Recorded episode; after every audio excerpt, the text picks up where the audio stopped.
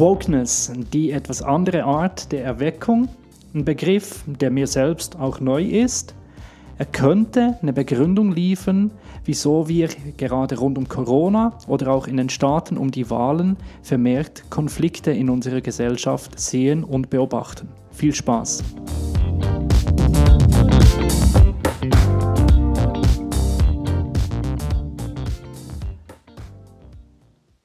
Wokeness, das Thema, das ich heute mit euch weiter vertiefen möchte, in diesem Podcast bewusst anschauen möchte. Ich bin im Gespräch mit meinem Freund und Nachbar Spurgeon draufgekommen, er hat mir davon erzählt, wusste davor auch nicht, dass es das überhaupt gibt, habe mich ein wenig damit auseinandergesetzt und habe so eine leise Ahnung, dass das Thema ein Schlüsselthema ist, um unsere Gesellschaft zu verstehen, gerade auch konfliktfeldig, wie rund um äh, Corona und die Maßnahmen, aber auch Konflikte, wie sie sich gezeigt haben in den USA, das ganze Theater um die Wahlen.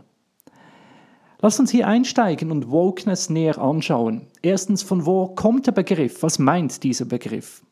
Wokeness wurde das erste Mal von Erika Badu in einem Lied verwendet, das 2008 erschienen ist, nennt sich Master Teacher und sie singt dort von dem Traum, dem Wunsch nach einer besseren, schöneren Welt und sagt, ich I stay woke, ich bleibe wach für die Ungerechtigkeit und ich bleibe wach für diesen Traum und für diesen, dieses Anliegen einer Gesellschaft, die gegen Diskriminierung insbesondere von schwarzen Mitbürgern ist.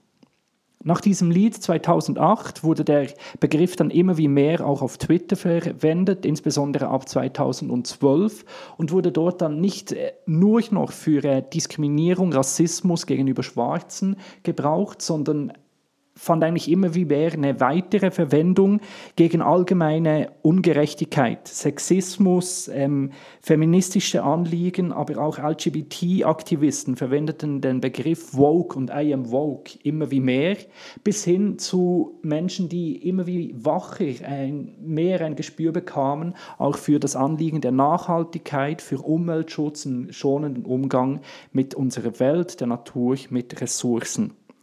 Und genau das meint Wokeness, ein Wachsein, es kommt auch vom äh, Wort awake, wach, woke, für Ungerechtigkeit, für Strukturen, die gerade gegenüber Minderheiten unfair sind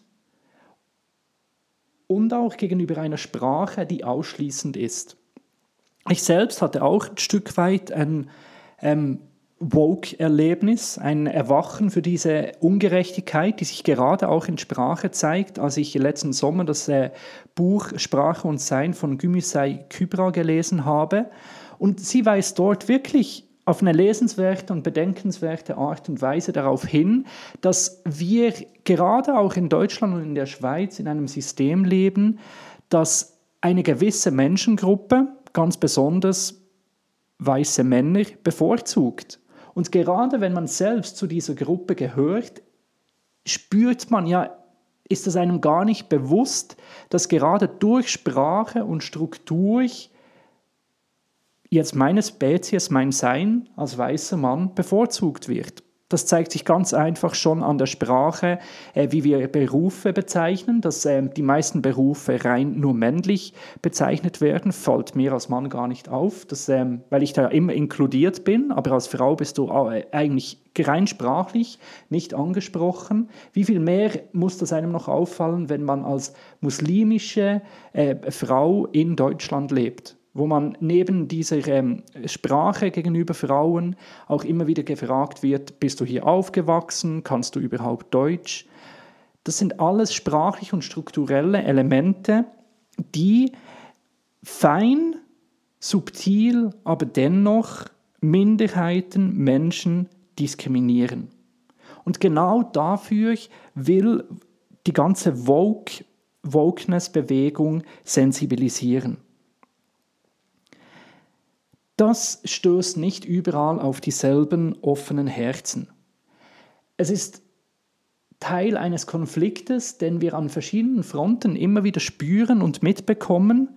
Es gibt einen ganz lesenswerten Artikel von Jens Christian äh, Rabe, der den Titel ähm, trägt Schneeflöckchen gegen Schnee von gestern und erschienen ist in der Süddeutschen Zeitung ganz neu, 25. Oktober 2020. Sehr lesenswert.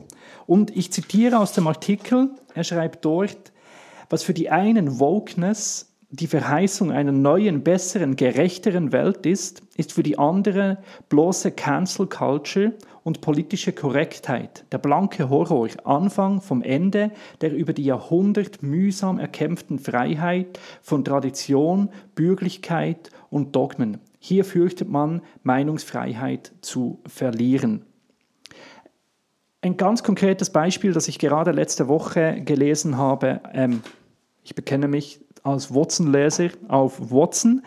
Da wurde ähm, in, äh, in Basel im Regierungsrat haben Frauen darauf hingewiesen, dass Männer, stellt euch vor, was machen die? Die reden ganz, ganz schön viel und meistens länger als ich, mehr als zehn Minuten und nehmen eigentlich einen Großteil der Redezeit in politischen Diskussionen ein und kommen gemäß diesen Frauen schlichtweg nicht auf den Punkt. Und das können sie auch belegen. Sie haben nämlich nachgemessen und fordern jetzt, dass einerseits auch in Zukunft gemessen wird, also dass dieses Ungleichheit in Redezeit sichtbar gemacht wird und auch darüber geredet wird, allenfalls Redezeit zu beschränken. Und spürt ihr, hier sind wir mitten im Konflikt. Ja, hier wird auf eine Ungleichheit hingewiesen, die anzugehen ist, anzuschauen ist. Die Frage ist, wie und auf welche Art und Weise. Weil Reglementierung, Strukturierung und gerade auch Einfluss auf Sprache ist ein, eine, ein Einschnitt in Freiheit.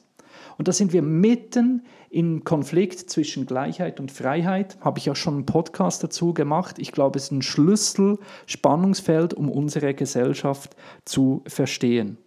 Und diese Spannung steht hinter ganz vielen Konflikten in unserer Gesellschaft. Einerseits ist das sicherlich ein Generationenkonflikt, darüber spricht man eigentlich viel zu wenig. Es ist hilfreich zu verstehen, dass man gerade in den 60ern so sehr für Freiheit gekämpft hat, frei zu werden von Traditionen, von Vorschriften, von gesellschaftlichen Strukturen, die einem vorschreiben, wie der Einzelne zu leben hat.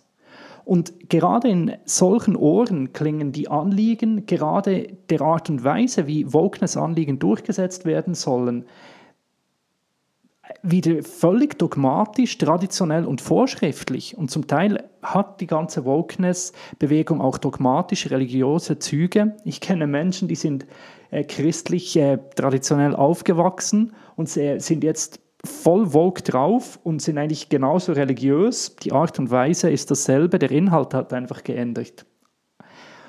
Und zugleich, glaube ich, ist diese Spannung hinter der ganzen äh, Corona-Debatte einerseits das Anliegen, gleich und gerecht mit der Pandemie umzugehen. Auf der anderen Seite der Kampf dagegen, gegen die Maßnahmen, die Angst darum, Freiheit zu verlieren. Und dasselbe auch in den Staaten. Gerade die Demokraten, die für diese Woke-Anliegen einstehen und Trump, der sicher seine Popularität darin ja, auch liegt und zu verstehen ist, dass er sich wirklich gegen die Art und Weise, wie diese Anliegen eingeführt werden sollen, wehrt und Stimmung macht dagegen. Und diese Spannung zwischen Gleichheit und Freiheit trage ich selbst in mir.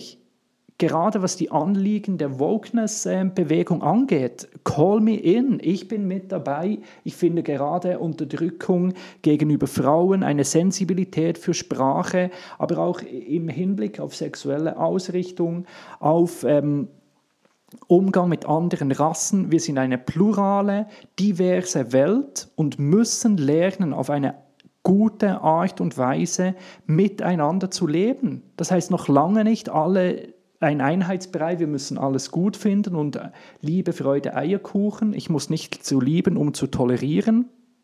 Hör dir meinen Podcast über Toleranz an. Aber ich, wir sind eine diverse Gesellschaft und ich träume mit Erika Badu von einer schöneren, besseren Welt. Und zugleich frage ich mich, wie wollen wir diese Welt realisieren? Weil gerade wenn wir beginnen, Sprache zu verändern, ja zu diktieren, wird es gefährlich. Ich glaube, wir brauchen Veränderung der Sprache. Ja, aber wird die eingefordert, schreiben wir Menschen vor, wie sie zu sprechen haben. Das ist eine Art und Weise, wie totalitäre Regime agieren und funktionieren. Ich glaube, was hilft, und damit nochmals hingewiesen auf den Artikel von Jens Christian Rabe, ist sich einerseits bewusst zu werden, welche Fronten da eigentlich aufeinandertreffen, was eigentlich die Anliegen sind der verschiedenen Parteien und auf beiden Seiten finden sich wichtige und richtige Anliegen. Und da hilft rein schon, und das hoffe ich auch mit diesem Podcast zu leisten, eine Sensibilisierung dafür. Und dann frage ich mich, ob man nicht gerade auch aus spiritueller Hinsicht und mit der christlichen Tradition hier nicht auch noch weitergehen könnte und müsste. Wie sehr erinnert dieser Konflikt wiederum an Jesus? Jesus lebte in einer Zeit der Unterdrückung. Da unterdrückten die Römer die Juden. Und im Umfeld von Jesus war die Hoffnung so groß, so greifbar, nach Veränderung, nach Revolution mit Macht und Kraft. Jetzt geben wir diesen Römern aufs Dach. Dann werden wir sie los. Wir schreiben die Sprache wieder vor in unserem Land. Wir werden wieder gleich. Wir finden zu unserer Gerechtigkeit. Und Jesus fand diese Anliegen wichtig und richtig. Machte er es durch Macht? Nein, durch den freiwilligen Tod, durch sein Sterben und dann auch Auferstehen weil Gleichheit und Gerechtigkeit bedingt mehr als Sprache und Struktur zuerst eine Veränderung des Herzens. Ich möchte zum Ende zwei Bibelverse mit euch teilen. 5. Mose 10, Vers 18. Den Weisen und Witwen verhilft er, Gott, zu ihrem Recht er liebt die Ausländer und gibt ihnen Nahrung und Kleidung. Und aus Römer Kapitel 2, Vers 4.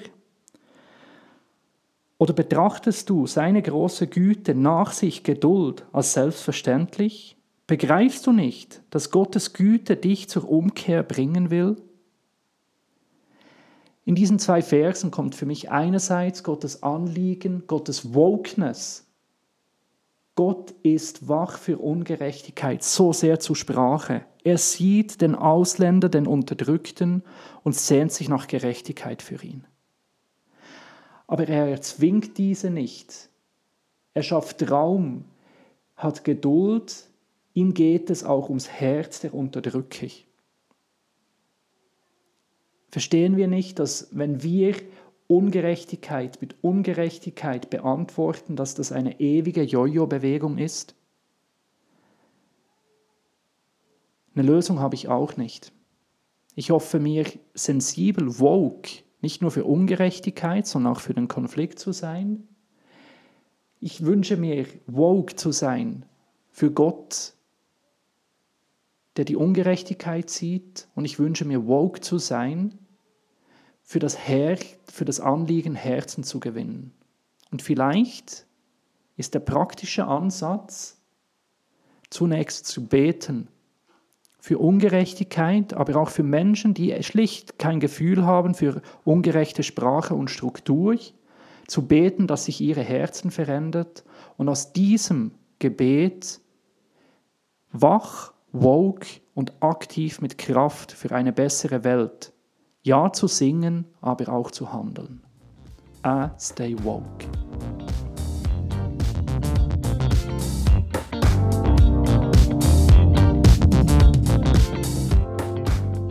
Was im Podcast fehlt, ist die anschließende Diskussion. Mich würde es ja schon wundernehmen, was du zu meinen Gedanken, dem hier geteilten denkst. Schreib mir doch eine E-Mail an gefällig christian.gmail.com. Freue mich auf deine Rückmeldung, dein Feedback. Gerne nehme ich Gedanken von dir auch auf. Abonniere doch den Kanal hier, wo du zuhörst. Magst du mich finanziell unterstützen? Auf christiangfeller.org findest du meine IBAN-Nummer. Gerne darfst du mir auch, auch auf Instagram oder Facebook folgen. Bleibt schön woke und gesund. Bis dann. Tschüss.